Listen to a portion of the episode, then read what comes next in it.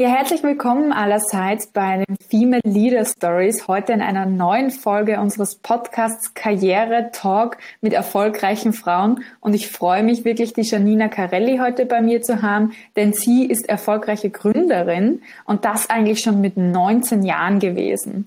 Heute ähm, ist sie bekannt in der Modeindustrie vor allem für ihre Modeagentur Addicted to Models eine Wiener Agentur, die wirklich international als Boutique-Agentur ähm, auch einen guten Ruf hat, renommiert ist. Und äh, ja, wie der Janina ihr Weg war zum Gründen, warum sie sich eigentlich schon so früh entschieden hat, auch zum Gründen und was sie anderen Frauen eigentlich auch mitgeben möchte, das hören wir heute von ihr. Herzlich willkommen, Janina. Hallo Katja, ich freue mich schon. Ja, ich freue mich auch sehr, ähm, dass du uns eigentlich deine Erfahrungen schildern wirst, weil Gründen ist ja so in aller Munde eigentlich auch, ja. Und ähm, die Gründer werden auch immer jünger. Das heißt, heute ist es vielleicht gar nichts Ungewöhnliches mehr, vielleicht schon, also mit 19 ist trotzdem noch sehr, sehr früh, aber es ist nicht mehr so ungewöhnlich wie in deinem Alter damals. Also es war, glaube ich, vor fünf Jahren, dass du gegründet hast. Genau, sechs jetzt. Oder vor sechs Jahren. Okay, das heißt, ähm, ihr habt heuer sechsjähriges äh, Jubiläum auch gehabt von deiner Agentur. Genau, Wie bist genau. du eigentlich auf die Idee gekommen, so jung zu gründen? Was war da ausschlaggebend? Puh, also ja, ich habe eben in der Schule schon irgendwie immer gewusst, dass ich so den, den klassischen Weg eigentlich nicht einschlagen will. Und hat sich dann irgendwie so ergeben, dass ich eben ein Praktikum damals in der Schulzeit schon gemacht habe. Und ja, das, die Branche hat mir gefallen. Es war sehr, sehr spannend und sehr ja, von dem, von der Branche hört man auch sonst nirgends was und habe immer gedacht, ja, das, das kann sich gut vereinbaren lassen und habe dann auch während der Schulzeit immer dort schon geholfen in dieser anderen Agentur. Und ja, irgendwann haben wir uns dann gedacht, wieso gründen wir da nicht selber was? Und genau. Ja. Das war eigentlich ähm, nach der Schulzeit kurze Pause gemacht und dann schon gegründet eigentlich. Wozu hast du die Pause verwendet? Ähm, ich wollte nichts überstürzen, natürlich nach der Schule. Also davor macht man sich normalerweise Gedanken, okay, geht man studieren, welcher Weg geht jetzt weiter? Und ich wollte jetzt einfach nicht in irgendwas rein rushen sozusagen, weil mhm. wollte mir da sicher sein bei dem Weg, den ich jetzt weiter einschlage. Und dann hat sich alles super perfekt ergeben eigentlich. Ja, ja, also du hast mir auch erzählt, da war eigentlich auch so ein Ereignis, ähm, das du hattest, auch in der Agentur, wo du dann schon gearbeitet hast, wo du gesagt hast, na, so eigentlich nicht, ich würde es gern anders machen. Genau, also der, der Hauptgrund dort war eigentlich, also es war eine sehr, sehr große Agentur, auch mit Sitz in London, aber also der, der Agentursitz, die haben nicht wirklich international den guten Ruf gehabt. Es war halt okay. so viele Models, kaum hat jemand hat gearbeitet. Und dann, dann kommen von allen Seiten eigentlich, wird man nicht hoch angesehen. Mhm. Und wir wollten einfach mehr, mehr Qualität bieten und auch wirklich gute Arbeit leisten und nicht nur so, ja, ich schicke das Model jetzt nach Mailand und dann kann es machen, was es will, sondern wirklich Karriereaufbau. Mhm. Und, und unser alter Chef hat uns halt irgendwie immer so gebremst und irgendwie gesagt, na, das macht man nicht so, das macht man nicht so. Okay. Aber wir haben extrem viel gelernt dadurch, eben wie man es nicht macht. Und jetzt machen wir es halt so, wie man es machen sollte. Man muss auch die Models glücklich machen, man muss die Kunden glücklich machen und selber soll man natürlich auch glücklich sein mit der Arbeit, die man macht. Und ja. Also ihr habt da einfach auch einen anderen Zugang sozusagen zum Model-Business gefunden, wo auch die Models auch was wert sind, kann man so sagen? Genau, genau. Also wir, unser Fokus oder unser, unser, einer unserer Werte ist, dass wir wie eine Familie sind mhm. und sind da auch auf der Seite der Models. Das heißt, wir sagen denen jetzt nicht, keine Ahnung, nimm so und so viel ab oder schmeiß die Schule jetzt nur für unseren Gewinn, sondern es mhm. ist wirklich, schau, wenn du das machen willst, das sind die Steps dazu, mhm. wir würden dir das und das raten, brich die Schule nicht ab, mach dein Studium, aber ja. du kannst nebenbei machen und einfach ja. da auch wie eine Mutteragentur, so, so nennt sich das auch in der Branche, wie eine Mutter agieren wir da auch eigentlich in, in der Branche. Mhm, mhm. Das heißt, auch obwohl du noch so jung warst, hast du dann eigentlich auch so die Fittiche äh, ausgespannt für, für andere ähm, Models und hast äh, dich engagiert eigentlich für deren Wohlbefinden auch sozusagen. Genau, genau. Also ich eigentlich habe ich ganz viele Kinder, ganz viele Teenager. Das heißt, mein Kinderwunsch ist momentan sehr, sehr gering, weil ja, ich habe schon sehr viele Teenager bei mir. In, in welchem Alter sind die Models äh, grundsätzlich, wenn sie bei euch anfangen? Von 14, also die meisten sind von 14, sagen wir bis 25 Und dann haben wir natürlich auch ein paar ältere kommerzielle Models, die sind halt schon sehr erfahren. Da natürlich beraten wir nicht mehr so, da buchen wir nur mehr die Jobs. Mhm. Aber so von 14 bis 25 haben wir ganz, ganz viele, ja. Mhm. Das ist so mehr eigentlich auch ein bisschen ein Mentoring, weil in dem Alter braucht man halt dann schon eine Guidance und ich glaube, es ist gut, dass ihr eben das vermittelt, okay, äh, ja, Modeln, das ist vielleicht dein Traum, aber mach die Schule trotzdem fertig zum Beispiel, dann kannst du immer noch ähm, auch später vielleicht nochmal zurückkehren zu dem oder ein Studium dann nachher nochmal anzufangen, etc. einfach auch, ja. Also da auch die Option zu bieten. Genau, genau. Und auch ganz viel mit Selbstbewusstsein aufbauen. Also wir haben da ganz einen großen Part eigentlich, den wir am Anfang gar nicht so gesehen haben, aber und die Eltern sagen, sagen uns dann immer nur, wow, mein Kind ist so viel selbstbewusster geworden, so viel selbstständiger und diesen Part, den haben wir eigentlich gar nicht gesehen, aber wie wichtig das eigentlich auch ist, dass wir da bei deren Erziehung eigentlich sozusagen ja. dabei sind, ja. Ja. Also ja, wie du sagst, eine Mutteragentur. Wer ist eigentlich wir? Also du hast jetzt wir schon öfter erwähnt. Genau, genau. Also ich und mein damaliger Freund haben das gegründet. Es hat sich so ergeben. Und ja, jetzt arbeiten wir noch immer sehr, sehr gut zusammen und ergänzen uns da im Business wirklich sehr, sehr gut und harmoniert echt, echt gut dort, ja. Okay. Also so wie ich das jetzt gerade verstanden habe, hat die Business-Beziehung die, die uh, Relationship sozusagen überlebt oder den, den, den Break. genau, genau. Also da war kein Fight oder so, aber es hat sich einfach so rauskristallisiert und passt eigentlich alles super so und so ist es, wie es jetzt ist, einfach besser. Mhm, mhm. Also das finde ich ähm, zum Beispiel auch extrem interessant, weil was äh, Startups oder auch Unternehmen scheitern lässt, sind eigentlich häufig die Streitigkeiten im Founder-Team über ja. irgendetwas. Ja? Also dass ihr da auch so gut navigiert seid über, über das ist super spannend. Was würdest du sagen, hat euch da so geholfen, das auch jetzt so gut weiterzuführen gemeinsam? Natürlich hat damals das, das Privatleben oft an Businessproblemen, hat man da mit einbezogen, mhm. aber später war immer mehr, hat man das immer besser trennen können. Also wir haben das immer mehr versucht zu trennen einfach und teilweise war es sogar gut, weil sagen wir, wir haben privat einen Streit gehabt, da konnten wir uns nicht anschauen, mhm. aber dafür im Business konnten wir total gut trotzdem zusammenarbeiten und dann hat man den Streit vielleicht auch einfach wieder vergessen. Also hat er auch positive Seiten. Ja, also ich kann dich da gut nachvollziehen. Ich ähm, arbeite ja auch mit meinem Verlobten gemeinsam in unseren Unternehmen und wir haben da auch Projekte gemeinsam. Aber ich weiß nicht, ob wir das immer so gut trennen können. Ja, nicht immer, ja. Ja, aber natürlich, da, da braucht es irgendwo auch ein bisschen Vernunft und eine Weitsicht und zu sagen, okay, das ist das eine, da ergänzen wir uns perfekt und das andere passt vielleicht irgendwann nicht. Ja. Also nur um das Thema einfach kurz aufzugreifen, weil es einfach so häufig ist, dass sich die Founder zerstreiten. Ich habe ja. jetzt gerade auch eine Klientin, wo das so ist, dass die das komplette Unternehmen jetzt auflösen, weil sie eigentlich Unstimmigkeiten jetzt haben im Team. Und was eigentlich super schade ist manchmal. Weil das ganze Unternehmen leidet eigentlich drunter. Und das mhm. ist eigentlich das Wichtigste für alle, ist ja wie das Baby sozusagen. Ja, das ist das Baby und das Baby ist eigentlich Mutter für ganz viele andere ja. Models, um die Analogien hier perfekt zu machen. Wie, wie hat eigentlich dein Umfeld das auch aufgenommen, dass du mit 19 eigentlich schon gegründet hast?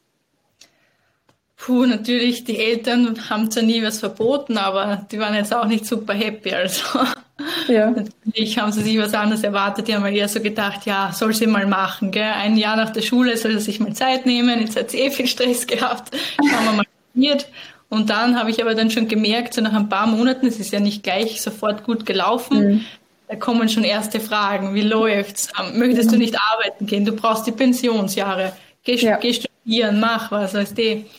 Und dann habe ich aber eh schon immer gewusst, nein, ich will eigentlich nicht die Richtung, wieso soll ich da jetzt Zeit verschwenden oder Zeit verwenden, dass ich dann nicht glücklich bin. Ja. Und da arbeite ich lieber an meinem eigenen Projekt und lerne trotzdem sehr, sehr viel. Und ich bin überhaupt, also ich habe nichts gegen, gegen ein Studium oder so, aber ich denke, ich habe auch in der Zeit extrem, extrem viel gelernt und auch Studierende lernen extrem viel. Und ja, für mich war es halt der, der Weg einfach besser. Ja, ich glaube, ähm, es ist die eigene Klarheit darüber auch, wie sein eigenes Leben auch ausschauen soll und dann aber auch danach handeln. Und ich glaube, das sieht man ganz gut, wenn zum Beispiel andere Menschen sagen, hey, das wäre doch eigentlich gescheit für dich, du aber sagst, na, ähm, ich denke, das ist besser für mich persönlich jetzt einfach, sich dann auch durchzusetzen und zu sagen, ich bleibe meinem Weg jetzt treu, weil ein Unternehmen nach ein paar Monaten, das ist klar, dass das jetzt noch nicht riesig ist und fünf Mitarbeiter hat oder so und dich selber finanzieren kann. Das wäre ziemlich äh, beachtlich sozusagen. Also da auch dann dran zu bleiben gegen alle Widerstände, Hut ab. Ja, also gerade in dem Alter dann schon den Weg so gut zu kennen. Ja, hat man natürlich selber auch oft gezweifelt, weil am Anfang war es natürlich nicht so einfach. Also ich kann mich noch erinnern, eingekauft mit dem Freund eben keine Ahnung, 10 Euro Essbudget, Toastbrot, Essbudget, ähm, Toast, Toast Schinken, ja. nur die Basics. Aber ist natürlich nichts Schlechtes dran, aber einfach das Gefühl, was man damals hatte, so, keine Ahnung, man kann sich jetzt keine teure Frucht ja. oder will sich das nicht leisten, sondern steckt einfach alles ins Business. Aber ich bin auch extrem dankbar für die Erfahrung und kann mhm. das alles mehr schätzen. Mhm, definitiv. I feel you, ja. Also ich verstehe das total. Wir sind zum Beispiel auch im, im ersten Jahr, wo wir gegründet haben, überhaupt wirklich nicht auf Urlaub äh, geflogen oder sonst was. Oder wenn wir gefahren sind, dann sind wir zu Verwandten gefahren oder sonst irgendwas. Es ist so, okay, um, you never know what you need your money for, also save it. Und ähm, dann nach und nach kommt natürlich der Erfolg. Und ich sage es ehrlich, ich gönne es jedem Unternehmer, dessen Business Model dann aufgeht, weil diese ersten Jahre, da butterst du eben so viel rein und ähm, das ist, ja, und das kriegst du halt dann auch zurück, wenn es dann erfolgreich ist und klappt. Ja.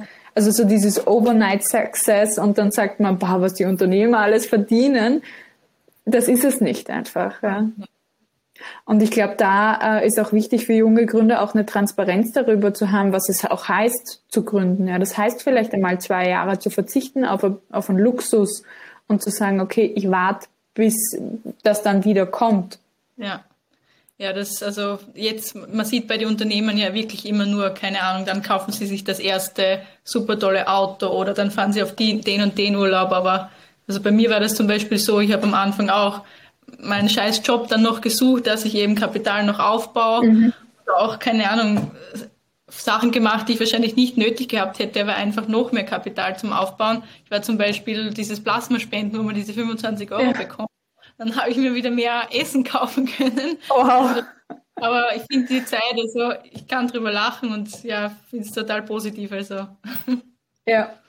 Äh, weißt du, was äh, Elon Musk sagt ähm, dazu? Er sagt, das Einzige, wofür, wovor er sich eigentlich am meisten fürchtet für seine Kinder, ist, dass die diese Adversity nicht haben, die er im Leben hatte, dass diese Hindernisse, die er überwinden musste, dass die die nie haben werden und deswegen auch nie glücklich werden, weil sie das dann nicht zu schätzen wissen, was sie jetzt haben.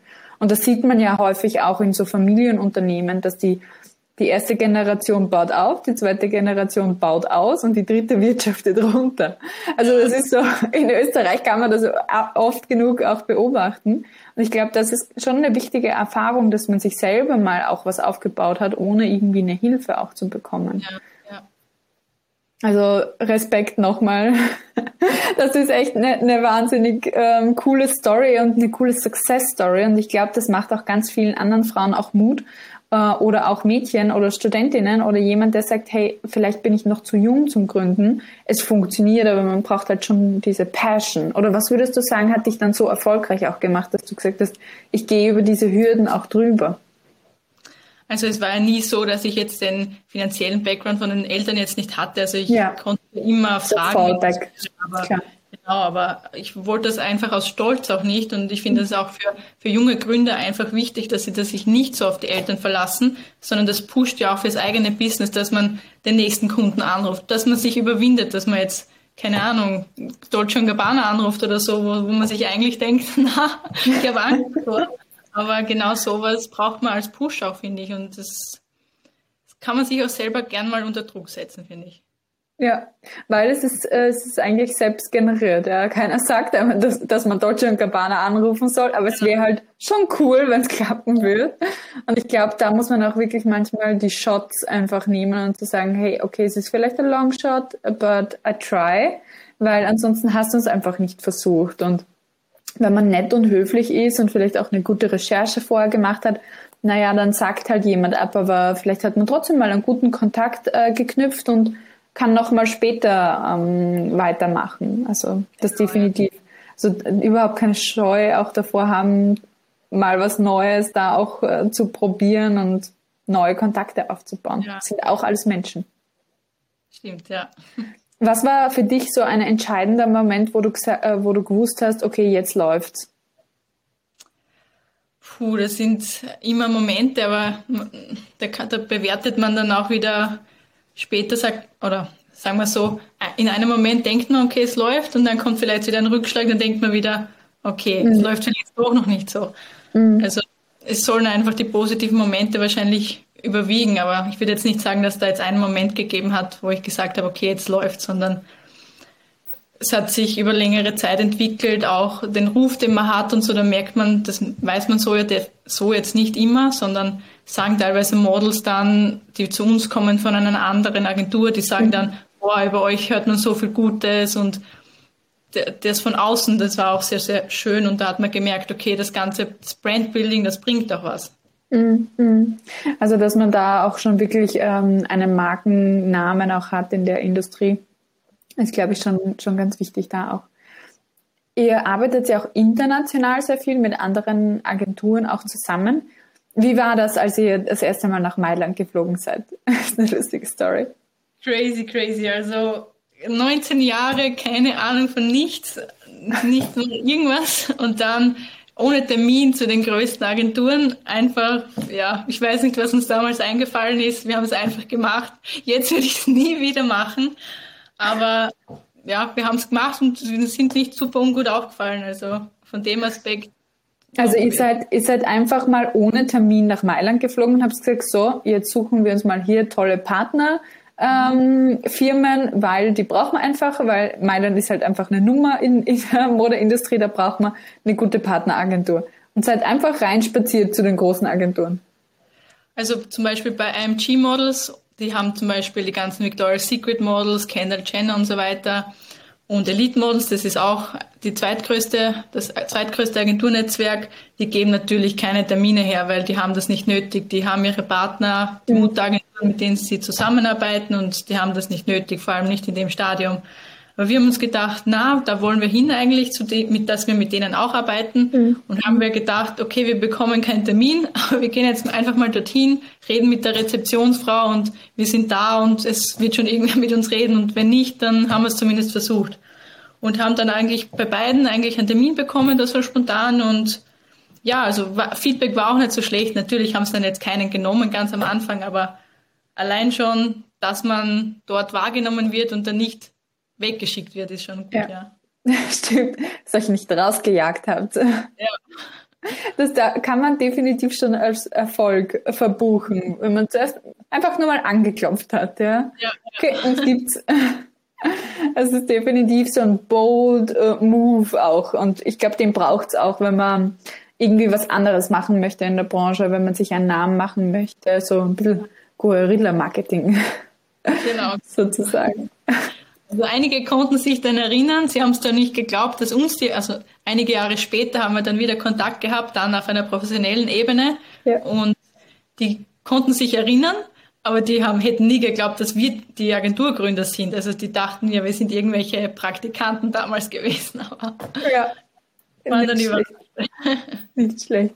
Ähm, und was war so der, der größte Erfolg, den du auch in deiner Karriere da verbuchen konntest bis jetzt? Also deine Karriere wird ja noch weitergehen. Jetzt bist du gerade mal 25, oder? Ja, genau.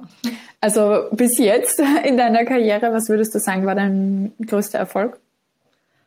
Ich würde da jetzt auch keinen bestimmten nennen wollen, aber es ist einfach so, kommt wirklich drauf an. Aber was halt wirklich ein cooles Gefühl war, wie Gucci ein, das Model auf einer Website gesehen hat, wo halt viele Models und so weiter in der Industrie gelistet werden, so Newcomer und Gucci bei uns angerufen hat. Das cool. war richtig besonders. Also, das war richtig arg, ja.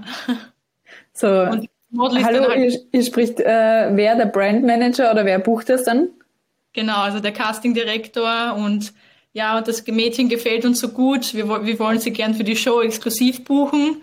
Und exklusiv heißt auch, ähm, ist halt ganz besonders für die Marke, das sind halt nicht mehr ein, zwei pro Jahr. Mhm. Und die bekommen halt extrem viel Geld dann auch. Und das sind so die, die, die, die repräsentieren die Marke in dieser Saison. Cool. Und ja, haben es halt angerufen und sie, sie wollen die Laura. Und ja, war extrem besonders, dass Gucci uns anruft. Mhm. Sehr, sehr cool. Na, das stelle ich mir total gut vor, den Erfolg auf jeden Fall. Jetzt ist es ja auch so, dass ihr heute auch ähm, schon zu den Top-Agenturen äh, auch in Österreich auf jeden Fall gehört. Und du aber sagst, okay, jetzt ist eigentlich so ein Zeitpunkt auch, wo ich eigentlich vielleicht auch ein neues Projekt angehen möchte. Genau, genau. Also natürlich, Addicted ist mein Baby und ich liebe es über alles, aber ich finde auch, es passieren halt ganz viele Sachen jetzt in der Branche, wo einfach, wo ich denke, dass es in zehn Jahren jetzt nicht mehr so möglich ist, die Agentur aufzubauen, wie ich das gerne würde für ein Unternehmen mäßig, wo ich mich halt sehe. Und ich denke, da wird viel digitalisiert, es wird mit Plattformen kommen, wo die Models dann gelistet sind, wo die Kunden direkt dann zugreifen und viele, viele Agenturen werden halt da nicht überleben. Und jetzt ist halt so die Überlegung oder der Plan eigentlich, die Agentur zu verkaufen. Und genau, und bis dorthin eben schon sich so weit aus dem Unternehmen zurückzuziehen, dass das alle, alles halt von alleine läuft. Und nebenbei kann man eben schon andere Projekte auch starten. Mhm, mhm. Also eigentlich sehr unternehmerisch, weil so vom, vom ähm, wie soll man sagen, von den Rollen her hast du natürlich jetzt die General Manager äh, äh, wo du operativ tätig bist und gleichzeitig aber auch die Inhaberrolle, die Unternehmerin-Rolle. Und wenn du am System arbeitest sozusagen, dann bist du dann ganz klar in dieser Unternehmerinnen, Investorenrolle. Und dann ist natürlich ein Smart Move zu sagen, okay, ich schaue mal in die Zukunft, wie wird sich denn die Branche weiterentwickeln und wo ist da mein Platz? Und das heißt auch in Zukunft wirst du unternehmerisch tätig äh, sein oder was planst du da? Genau, also ich kann jetzt nicht so viel verraten wegen diesen Side Projects, aber mhm sind aber echt cool. Ich kann mich momentan gar nicht fokussieren, auf welches mich, ich mich mehr konzentrieren soll. Aber ja, definitiv unternehmerisch. Ich habe richtig Bock drauf, viele Unternehmen aufzubauen und was das nächste große Baby ist, das wird man noch sehen. Okay, also da darf man stay tuned äh, bleiben, ja. was du, was du dann angehst, auf jeden Fall. Okay. Wie, wie siehst du grundsätzlich die Gründungssituation auch für Frauen in Österreich? Wie ist es dir auch gegangen als weibliche Gründerin? Wirklich schwierig. Also vor allem mit dem Alter wird man sowieso nicht ernst genommen, egal ob man jetzt Mann ist oder Frau, aber ich wurde schon sehr oft belächelt. Also mhm. habe mich auch dann selber, ich bin sehr introvertiert gewesen, habe das auch alles erst aufgebaut, dass ich mehr aus mir rauskomme und dass diese mhm. Präsenz auch ausstrahle und habe deswegen sowieso alles mal an den Kevin, also meinen Co-Founder, abgegeben mhm. und musste mich da erst selber wieder als Frau auch positionieren oder dass mir auch der Leadership irgendwie zugetraut wird, weil oft war ich halt so die, die daneben, weißt und ja, ich habe das Unternehmen zwar mit aufgebaut, aber der Leader ist halt der Kevin sozusagen gewesen. Mhm. Mhm. Und das habe ich jetzt in den letzten Jahren halt ganz, ganz stark geschiftet, dass ich da auch mehr als Führungsperson wahrgenommen werde. Mhm. Und ja, es ist ein schwieriger Weg, aber den kann ich jetzt, also da müsst, müsst, müsstest du mir eine Frage stellen, wie ich das gemacht habe, weiß ich gerade nicht.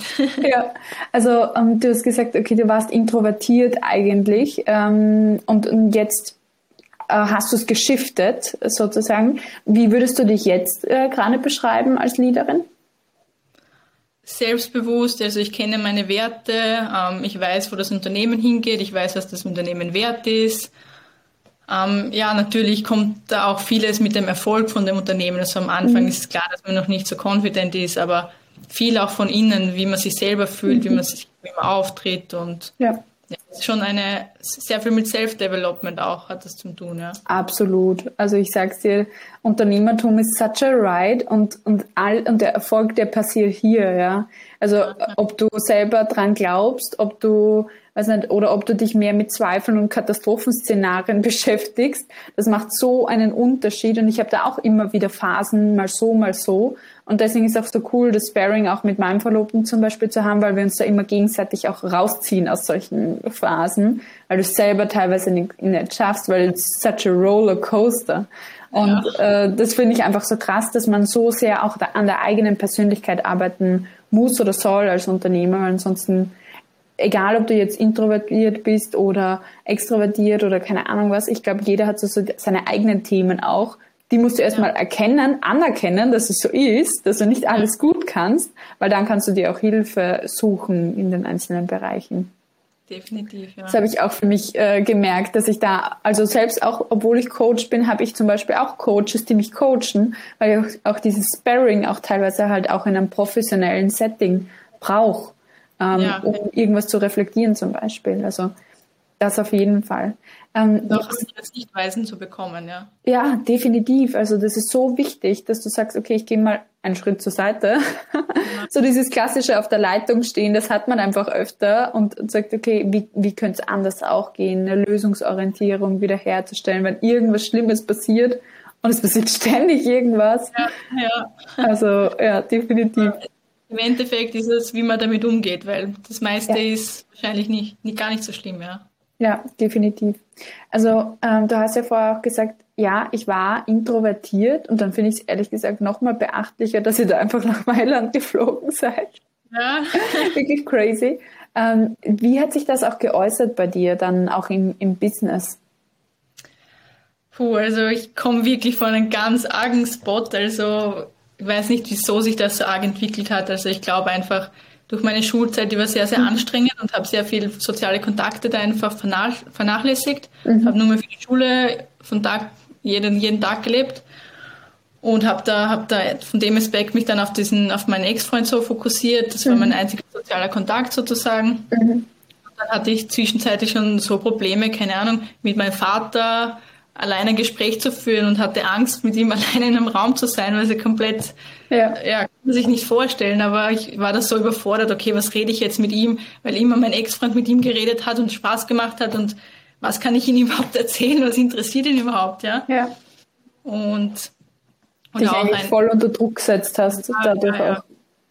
Oder auch einmal bei, ganz am Anfang bei so Terminen, was im Büro waren, habe ich mich so innerlich so fertig gemacht, dass ich einfach im Nebenzimmer, im anderen Bürozimmer einfach geweint habe, weil ich mir selber so viel Druck gemacht habe, so nein, ich, keine Ahnung, ich fühle mich gerade nicht nach Termin, ich, ich habe Angst, dass, ich fühle mich einfach nicht, nicht selbstsicher, ich kann das nicht ausstrahlen. Und habe gewusst dann, nachdem ich da geweint habe, das muss sich ändern, ich muss mhm. jetzt was machen und bin dann ganz, ganz viel, habe mich mit ganz vielen Leuten getroffen und am Anfang war das auch super, super schwer, weil ja, also du bist ja. eigentlich dann einfach so in die Herausforderung gegangen und hast gesagt, so ich, ich mache das jetzt, ich treffe mich einfach mit urvielen Leuten, bis ich es gewohnt bin sozusagen. Genau, genau. Also das Einfachste war dann einfach Tinder runterladen und dort erst einmal Leute treffen, weil da geht es am einfachsten, als wie wenn man jetzt auf Facebook irgendeine Person anschreibt. Ja. Funktioniert meistens nicht so schnell, das kommt creepy rüber. Aber das hört sich an wie ein Bootcamp, Tinder Bootcamp. Genau, aber kann ich jedem empfehlen, der introvertiert ist. Das ist man kann nichts verlieren, man sieht die Person einmal, man erzählt immer wieder die gleichen Stories und die sitzen irgendwann. Und das kann man dann auch im Business verwenden. Ja. Das stimmt. Aber das ist, finde ich, heute, also es ist auch in einem, jetzt im professionellen Kontext beim Networking genauso. Also ähm, ich habe auch viele Klientinnen, die sagen, boah, was kann ich überhaupt beim Networking erzählen? Ich habe nichts Spannendes und für wen ist das überhaupt interessant? Und das mag ich nicht, ja dass man einfach auch wirklich auch mal sagt, okay, ich, ich habe einen Pitch, den bereite ja. ich mir vor, den übe ich sozusagen, also diese Stories auch, wie du sagst, und die sage ich mal. Und wenn du das 50 Mal gesagt hast, dann kannst du dich schon von außen beobachten, wie du das eigentlich sagst, weil eh jedes Wort ja, haargenau ja. einfach auch das äh, Gleiche ist. Ja. Und das passt, ja. Ich habe auch so angefangen mit dem Networking. Als ich mein eigenes Modelabel gegründet habe, war ich auch voll viel Networking, weil das neu war, auch das Unternehmerin sein für mich. War dann viel bei so Female Founders Treffen und so weiter. Und habe einfach immer wieder das Gleiche gesagt, was meine Brand macht und so weiter, was mein Background ist. Und irgendwann hast du das so drauf. Ja, ja, auch lustige Story dazu, ähm, was wirklich gut dazu passt. Ähm, der Kevin konnte immer sehr gut mit Menschen umgehen und sie zum Lachen bringen, war sehr outgoing eigentlich. Mhm. Und ich habe ihn einfach mal gefragt, also mir ist das aufgefallen, weil ich habe die gleichen Geschichten oft, oft erzählt und bei mir kamen sie nicht so an. ja, haben nicht gelacht, haben es teilweise nicht verstanden. Und dann habe ich mal gesagt, bitte Kevin, schreib mir einfach die, die Geschichten so auf, wie du sie erzählst. Und dann, dann habe ich das voll gut können, weil dann konnte ich die Pointen richtig legen und kann ich auch jedem empfehlen. Geschichten, die man hat, einfach aufschreiben, ein bisschen dran arbeiten und Ja, genau. ja. Ich glaube, das ist ein guter Tipp für fürs einfach Einsteigen. Ja, es ist auch ein Skill wie jeder andere, so eben mit Menschen zu zu sprechen oder kommunikativ zu sein. So was, was allgemein so als charismatisch gilt. Ja. Also ähm, man sieht das auch häufig bei zum Beispiel so Top-Leadern, wenn jetzt ein CEO den, den Raum betritt. Und bei meinem Ex-Arbeitgeber war das wirklich so, wo jedem Unternehmen gesagt hat, oh, unser CEO, ja, also so wirklich so ver verehrend irgendwie ähm, den angeschaut hat. Wieso? Weil wenn der den Raum betreten hat, und das ist bei ganz vielen anderen Menschen auch so, die haben so eine hohe energetische Präsenz einfach. Der Raum gehört dann den Menschen. Das ist aber nicht, weil die so geboren wurden, sondern das ist urviel Training an ja. Körpersprache, Stimme, an, an eigener Klarheit, Werten, aber auch diese Pitches, Stories, ähm, so einfach Sprachgewandtheit Training. Und was so dann so wie beim Unternehmer von äh, so wie ein Übernachterfolg ausschaut, ist auch das kein Übernachterfolg. Ja, und ich glaube, ja, das ist so wertvoll, Janina, dass du das erzählt hast, wie es dir gegangen ist damit. Und heute, wenn wir hier im Interview sitzen, erzählst du so locker, so private Dinge. Und ich glaube, das ist so der Beweis dafür, dass es wirklich jeder auch schaffen kann, das zu lernen. Ja, ja. Und die Botschaft ist total gut. ja, ich finde es schön zu teilen, weil ich weiß, von welchem Standpunkt ich gekommen bin. Wirklich so introvertiert, sozial, wirklich schwierig und dann eigentlich hat sich so, jetzt ist alles natürlich, meine Präsenz und auch wie ich auf Leute zugehe und das wünsche ich jedem, dass er aus diesen rauskommt, wenn er sich das wünscht. Ja, ja, ja, definitiv. Also du sagst es schon richtig, wenn er oder sie sich das wünscht, weil ich glaube, da gehört einfach auch wirklich dieser Wille dazu und zu, nicht zu sagen, ma, ich bin so introvertiert und deswegen kann ich das nicht. Das ist so eine Opferrolle, sondern einfach zu sagen, okay, ähm, das behindert mich in irgendeiner Art und Weise bei einem Ziel, was ich vielleicht erreichen möchte. Let's change this, ja, und es dann einfach auch anzugehen. Ich glaube aber, so wie du vorher gesagt hast, da braucht es manchmal diesen Schmerzpunkt. Also wo du gesagt hast, ich habe geweint im Nachbarraum, weil ich da jetzt einen Termin habe. Ähm, das ist so dieser Punkt, wo man dann sagt, okay, pff, that's enough äh, wahrscheinlich und, und dann ändere ich was. Ja, genau, weil es gab keinen Grund dafür, weil die Person kommt in unser Büro, hat wahrscheinlich viel, viel, viel mehr Angst und wir haben nichts zu verlieren und ich weine eigentlich total ja. komisch. Ja schön, das an andere weiterzugeben, dass die mich kennen, die wissen eigentlich, ich komme sehr selbstbewusst drüber und so, aber bitte jetzt wisst es, das war nicht immer so und ja. Das ist süß. Das ist wirklich süß. Euch manchmal. Ja. Na, das ist äh, wirklich schön, dass du das teilst, weil ich glaube, das gibt ganz vielen anderen Mut und generell ähm, bekomme ich so viel positives Feedback immer auch auf die Podcast-Folgen, dass Frauen schreiben, boah, das inspiriert mich total und macht mir Mut und ich glaube, deine Story wird auch ganz vielen äh, Mut machen, einfach halt auch sich übers Gründen drüber zu trauen, aber auch ähm, mit den eigenen ähm, Themen einfach auch umzugehen. Und, ja. und ich glaube, das ist äh, super schön einfach. Was würdest du den anderen Frauen raten, die zum Beispiel auch introvertiert sind? Was ist so dein, dein Top-Tipp da auch? Ähm, vielleicht auch im Netzwerk mal schauen, wer kann das wirklich gut, die Skills, die ich ja. haben will. Und dann vielleicht auch mal mit der Person reden oder die Person besser beobachten. Mhm. Wie, wie geht sie auf Menschen zu und dann ein paar Sachen einfach auch abschauen. Zum Beispiel, wie gesagt, so kleine Sachen, wie man Geschichten erzählt, ja. einfach Menschen einfach schon so, dass du so sympathisch wirkst, sind wirklich nur Kleinigkeiten oder ja, Körpersprache zum Beispiel. Total, total. Outfit, man muss sich wohlfühlen und ja. Ja, das ist ja interessant, weil der Mensch lernt ja einfach so viel übers Beobachten und auch das kann man dann beobachten bei jemand anderen und einfach zu sagen, okay, ich schaue mir da jetzt ein, zwei Sachen ab. Genau, genau. Sehr schön. Ähm, jetzt waren wir, sind wir eigentlich ausgegangen auch so von dem, von dem Thema Gründen in Österreich als Frau auch und sich da durchsetzen. Ähm, was waren so auch im, im weiteren Hinblick auch für dich Herausforderungen im Unternehmertum, wo du sagst, okay, hier würde ich gerne ein Learning auch teilen? Puh, zum Beispiel, dass sich die Behörden teilweise schlechter auskennen wie die Unternehmer selber. Also, das stimmt, das kann ich auch unterschreiben ruft an, fragt etwas und bekommt eigentlich keine Antwort oder eine falsche. Ja. Also verlasst, verlasst euch nicht darauf, sondern macht dann wirklich mehr Research, fragt vielleicht andere Unternehmer, vielleicht auch auf LinkedIn einfach, die sind, also ich habe da die Community sehr, sehr nett erfahren, da kann man immer wieder mal, wenn Fragen, der vielleicht weiter ist. Mhm. Und ja, definitiv da so ein paar bürokratische Sachen.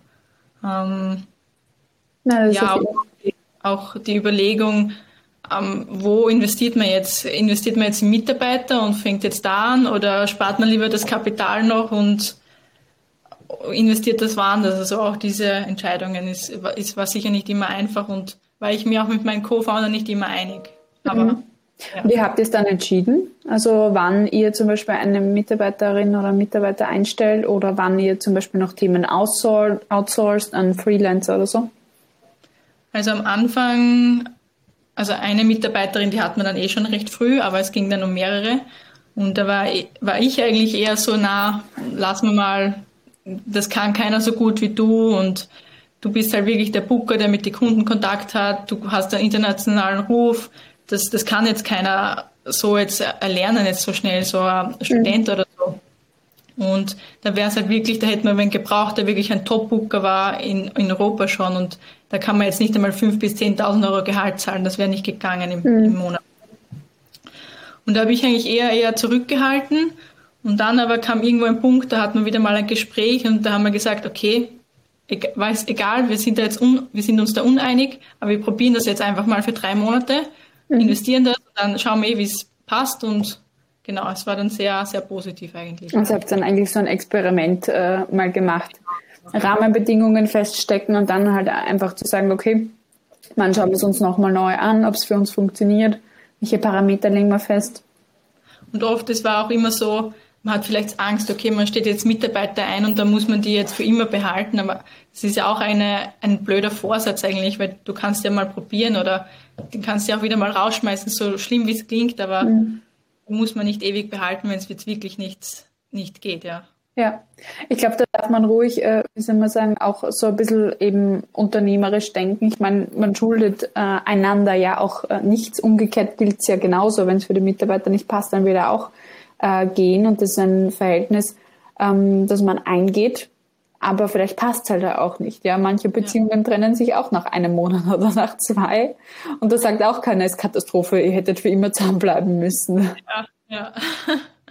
Also das ist genau gleich irgendwo zu sehen. Gut ist halt natürlich, wenn man im, im Bewerbungsgespräch auch irgendwo viel halt abklären kann von Wertvorstellungen, wie passt es zusammen, Arbeitsmoral und so weiter, aber man kann nicht alles ähm, machen. Und ich glaube, das, was, was mir da ein ganz großes Learning war, auch weil ich zuerst zwei so False Hires hatte, auch äh, für mein eigenes Unternehmen, dass ich mich selber nicht in Frage stelle, weil ich habe mich dann echt schon selber als Chefin in Frage gestellt. Ich mir gedacht habe, vielleicht bin ich doch keine so gute Leaderin, wie ich mir gedacht habe, weil ich das nicht hinkriege. Und dann jetzt meine dritte Mitarbeiterin hat mich, hat mich eines Besseren belehrt, weil es einfach wunderbar passt. Und ähm, ja. sie auch urhappy ist und ich happy bin und so weiter. Und das einfach ein super, super Hire jetzt ist.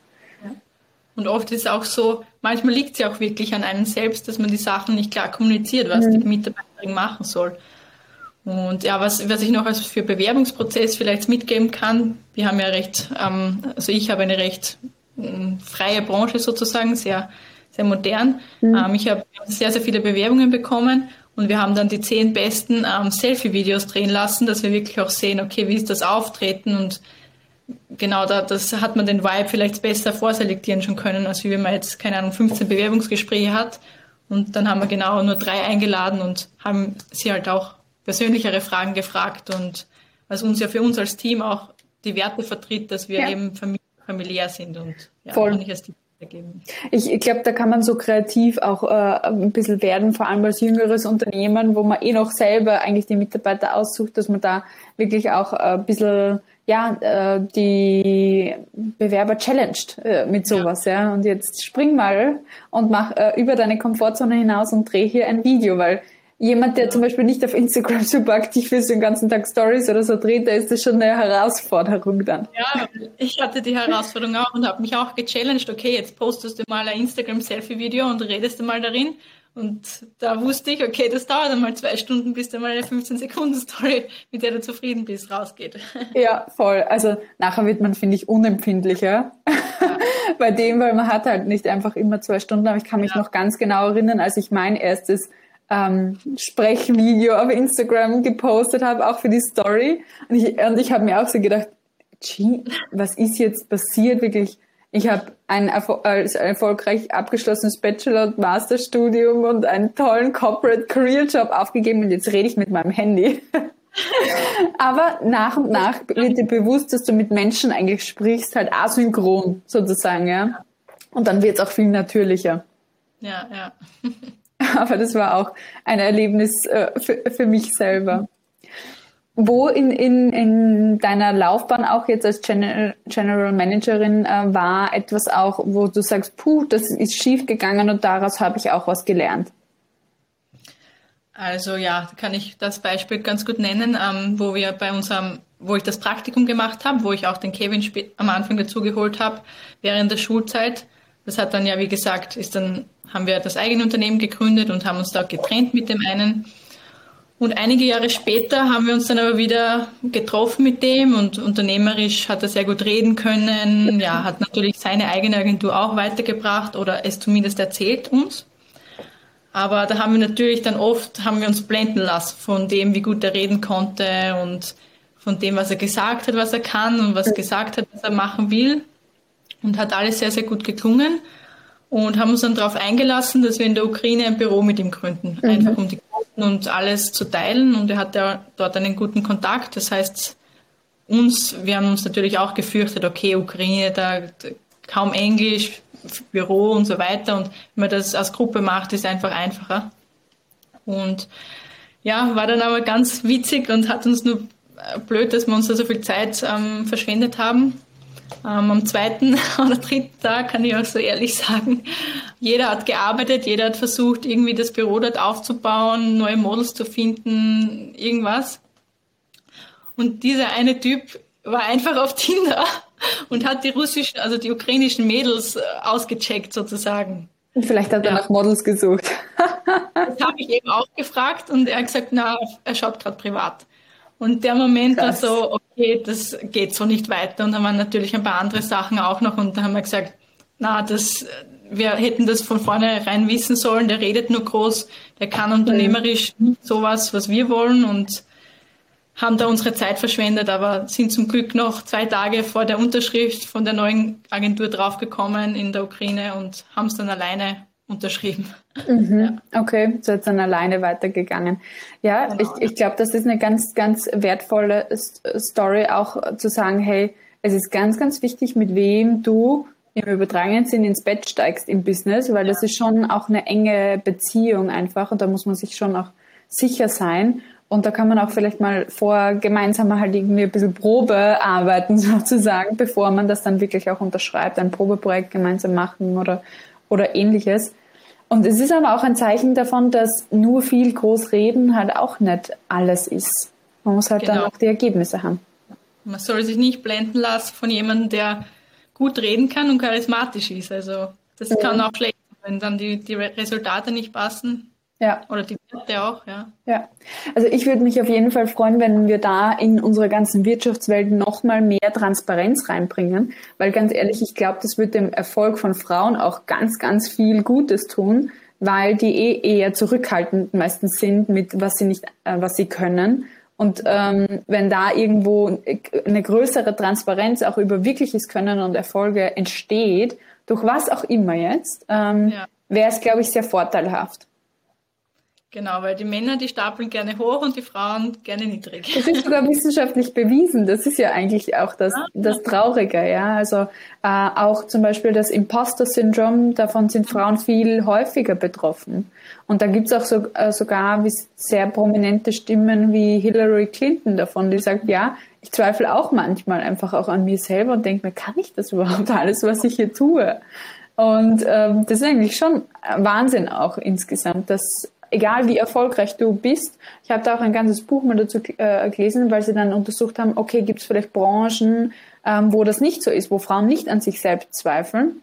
Haben sich gedacht, okay, was ist, wie soll man sagen, alpha dominierter als der Sport und haben eigentlich die weibliche NBA-Liga angeschaut ähm, in Amerika. Und selbst dort gab es die gleichen ähm, Anzeichen bei Spielerinnen, obwohl die in der Top League vom Basketball in Amerika gespielt haben und sicherlich mega hart am Spielfeld sind, haben sie trotzdem diese Zweifel eigentlich auch über ihr eigenes Können.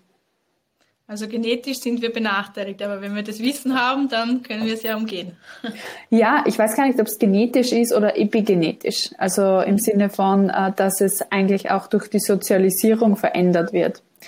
Ähm, und da finde ich Simone de Beauvoir halt einfach auch ganz spannend, eine, eine französische Feministin, die das, die das Buch The Second Sex auch geschrieben hat, das zweite Geschlecht, weil Frauen immer so als das andere Geschlecht auch ähm, behandelt werden in der Gesellschaft. Man wird immer männlich ist das Stereotyp und alles andere ist halt dann weiblich oder halt jetzt dann nochmal alles andere ist dann vielleicht divers oder inter, intersex oder, oder ähnliche andere ähm, Aufzählungen. Aber es ist anders als das Stereotyp.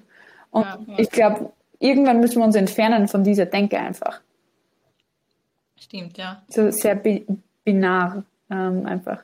Aber jetzt sind wir voll abgekippt vom, vom Thema. Um das jetzt nochmal zurückzuholen, also das ist sicherlich ein wertvolles Learning gewesen da in der Ukraine. Und weil wir auch schon waren beim Thema Selbstzweifel, was tust denn du, wenn du selber mal zweifelst an deinem Weg und an deiner Kompetenz? Sich ganz viel auf die, auf die, wirklich wieder auf die Sachen konzentrieren, wo man dankbar ist und was man schon geschafft hat und auch denken, okay, jetzt ist vielleicht so Schlechtes passiert oder jetzt zweifelt man dran, aber in ein paar Wochen oder Tagen schaut das ganz anders wieder aus und den, den großen, das Blick aufs Große wieder suchen und weniger auf die kleinen Sachen und mhm. auch sich auch ablenken, in die Natur gehen, irgendwas Neues machen, irgendwas Neues erleben oder andere Location mal, mal kurz vorhin verreisen. Das hilft immer sehr gut. Mhm. Definitiv, also ein bisschen ein Perspektivenwechsel, egal wie man den dann macht, auch, äh, auch einzunehmen. Ist es in drei Wochen noch wichtig, worüber ich mir gerade Gedanken mache? Oder ist es für mein ganzes Leben überhaupt wichtig, was ich hier gerade äh, mache? Und wenn du gleich sagst, nein, okay, dann keep cool. Wenn es so einfach wäre, aber ja. Ja, definitiv. Äh, aber ich glaube, es braucht immer diese Musterunterbrechung, von der du gesprochen hast. Gehe ich raus in die Natur, mache ich irgendwas, was mir gut tut, kurz einmal, damit ich dann wieder den, den Kopf frei habe. Ja ich finde es da immer extrem schön, in meinen Garten zu gehen und, und mir meine Pflanzen anzuschauen, weil das mache ich eigentlich urgern. Und einfach zu schauen, okay, wie haben sich die entwickelt und ähm, schaue mir die einfach an. Und dann nachher bin ich wieder viel happier und das kann nur zehn Minuten sein. Und dann reicht das auch schon wieder. Und ja, das ist auch ein kleiner Erfolg, der, für den ja. man dankbar ist. Ja? ja, total. Was würdest du denn, äh, Janina, so generell sagen? Was möchtest du anderen Frauen mitgeben für ihre Karriere? viel, viel, viel mehr an sich selber glauben und nicht klein träumen. Also ich finde auch wir Frauen sind oft so, ja, okay, ich mache jetzt die und die Position oder ich will dahin, aber versuch mal auch zehn Schritte höher noch zu denken. Und mhm. wenn du dafür noch nur auf Stufe 7 kommst, hast du auch noch immer mehr erreicht, als wenn du nur auf Stufe 2 willst. Also Absolut. Das ist, das ist ein sehr schöner Gedanke. Man sagt ja auch, ähm, Großdenken ist genauso anstrengend wie Kleindenken. Deshalb gleich Großdenken, wenn du schon anfängst zu denken. Und, und das ist genau das. Also äh, Runtastic hat zum Beispiel auch gesagt, sie haben immer OKRs, also so Objective Key Results immer aufgestellt, so Goals für ihr Unternehmen. Und sie haben immer nur 30 oder 40 Prozent von denen erreicht. Aber dadurch, dass sie einfach sich so gestretched haben zu den 100 Prozent, haben sie einfach viel mehr gegeben. Und okay, dann haben es halt nur 30, 40 Prozent erreicht. Da muss man halt natürlich auch schauen, okay, wie bleibe ich da selber motiviert ja. äh, insgesamt. Aber dieses Stretching macht es halt dann auch aus, ja, den Erfolg. Ja. Sehr cool. Janina, ich bedanke mich sehr herzlich für das Interview heute mit dir. Es hat mir total viel Spaß gemacht, weil es ein so ähm, sehr schönes, harmonisches Gespräch auch war mit dir. Ich bedanke mich nochmal für deine Offenheit hier auch und die vielen, vielen Tipps, die du anderen Frauen heute mitgegeben hast. Sehr gerne, Katja. Mich hat es auch sehr gefreut und ja, also bin froh, wenn ich jemandem helfen kann damit mit meiner Story und genau. Garantiert. Also ich freue mich schon auf die Zuschriften und das Feedback auf deine Geschichte, denn äh, es ist wirklich sehr einzigartig, was du schon erreicht hast. Und ich freue mich schon, deinen weiteren Werdegang zu beobachten. Alles Liebe auf jeden Fall und danke dafür, dass du heute hier dabei warst. Sharing is caring. Kennst du jemanden, der diese Karrierestory unbedingt hören muss? Dann teile jetzt gleich den Female Leader Stories Podcast mit ihr oder ihm.